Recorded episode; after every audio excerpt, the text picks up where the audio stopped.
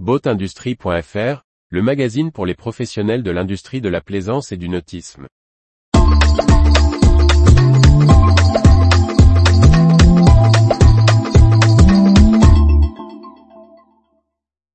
Port Bourgenais, des travaux pour rendre le port plus attractif.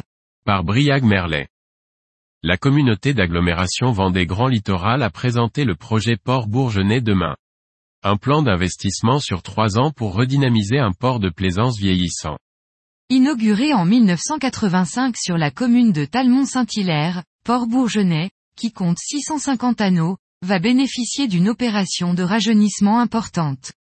La communauté de communes Vendée Grand Littoral, à la tête du port et de son voisin de Jarre-sur-Mer, profite d'un calendrier favorable pour investir massivement, comme l'explique le directeur des ports Fabrice Guyon. 2023 correspond à la fin des concessions portuaires.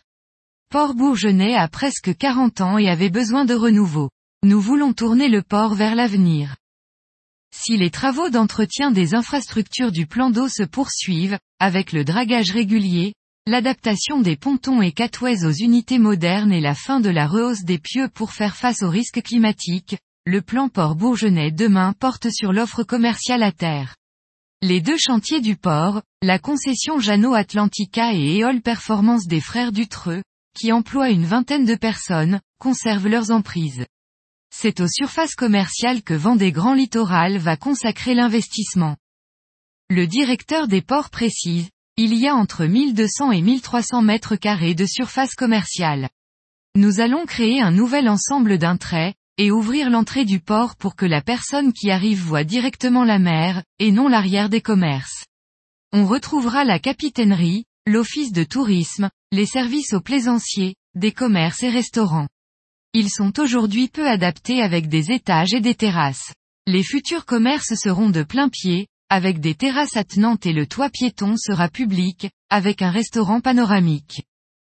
Le planning prévoit une période de transition des concessions, avant de débuter les travaux en trois phases entre 2024 et 2026, avec successivement la construction du pôle capitainerie, du pôle commerce et l'aménagement des espaces publics. Retrouvez toute l'actualité pour les professionnels de l'industrie de la plaisance sur le site boatindustrie.fr et n'oubliez pas de laisser 5 étoiles sur votre plateforme de podcast.